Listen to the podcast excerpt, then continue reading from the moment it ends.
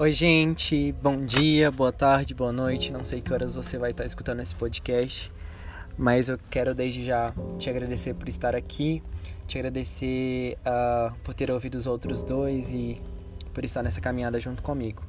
Uh, eu quero iniciar esse podcast orando, então que você possa tirar 10, 20 segundos aí para Deus, tá bom? Deus, nós queremos te agradecer por tudo que o Senhor tem feito. Pai, eu te agradeço por essa semana que se passou. Foi uma semana muito difícil, muito complicada, e por isso eu te agradeço, Pai. Mas também te agradeço porque foi uma semana difícil e complicada, porque eu entendo que é um motivo a mais, meu Pai, para glorificar o teu nome. Nós te agradecemos por tudo que aconteceu, por tudo que acontecerá e por tudo que está acontecendo, Pai. Essa é a nossa oração, nós pedimos para que o Senhor fale conosco ao longo do dia, da noite, e enfim, Pai, pedimos que a sua presença seja real sobre as nossas vidas. Essa é a nossa oração, em nome de Jesus. Amém. Bom, Hoje eu não quero refletir com vocês assim a respeito de um versículo é, em específico, mas a respeito de algo que Deus tem falado muito comigo. É, eu passei dois dias, a minha mãe se mudou. Nós passamos, na verdade, dois dias não, três a quatro dias sem energia em casa, é, porque a companhia de energia não foi ligar. E eu aproveitei esses dias para ler alguns livros e eu quero até indicar, eu vou até deixar no Instagram. Então, eu, eu li um livro que se chama Pescador de Mágoas e agora eu tô na metade de um outro livro que se chama Louco Amor do Francis Chan. E eu estava meditando sobre algumas coisas assim. E no livro tem uma história muito interessante e eu quero falar com você sobre parar tudo, sabe? Quem sabe até mesmo parar de orar e parar de dedicar um tempo a Deus é, todos os dias. É, eu, para quem não sabe, eu tô fazendo a Jocum.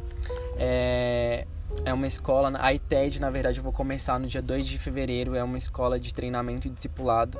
E eu já fui pro Rio, eu passei um mês, eu acho que no Rio. E durante esse mês, todos os dias pela manhã eu acordava. E a gente tem meio que um ritual, se assim que eu posso dizer, de sempre das 6 da manhã às 7 tirar um momento de oração e leitura da palavra. E todos os dias eu estava fazendo isso.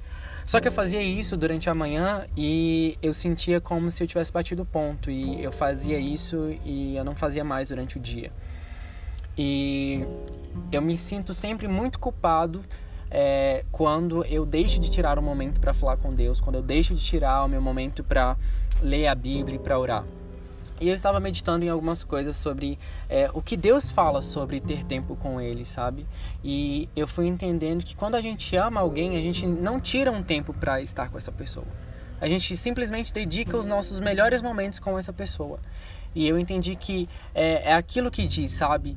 É, quer comamos ou quer bebamos, tudo nós precisamos fazer para a glória de Deus. E se eu preciso fazer tudo para a glória de Deus, não significa que eu tenho que tirar um tempo para glorificar a Deus mas sim que em todo tempo eu preciso glorificar a Deus com a minha vida. Sabe? Não é um tempo que você tira pela manhã e você bate o ponto e você faz o seu devocional e tudo está tranquilo, sabe? Quando você ama de fato a Deus, você dedica todo o seu tempo a Deus, entende? É...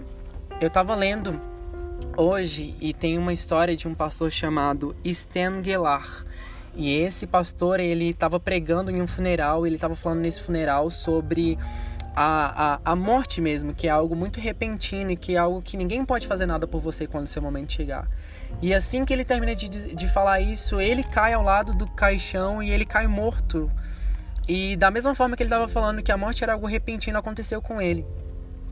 E eu percebi que nós não temos muito tempo sabe? É, talvez depois desse podcast vai ser a sua hora, talvez depois desse podcast pode ser a minha hora, sabe? E, e se a minha hora pode ser a próxima hora, eu preciso dedicar ao máximo toda a minha vida e todos os meus minutos, os meus segundos e todos os meus milésimos a Deus. Entenda que nós não temos que tirar um momento de oração por dia com Deus, mas sim dedicar todos os nossos momentos a Deus todos os dias. Sabe, eu parei de tirar uma hora de oração porque eu entendi que eu preciso viver em oração.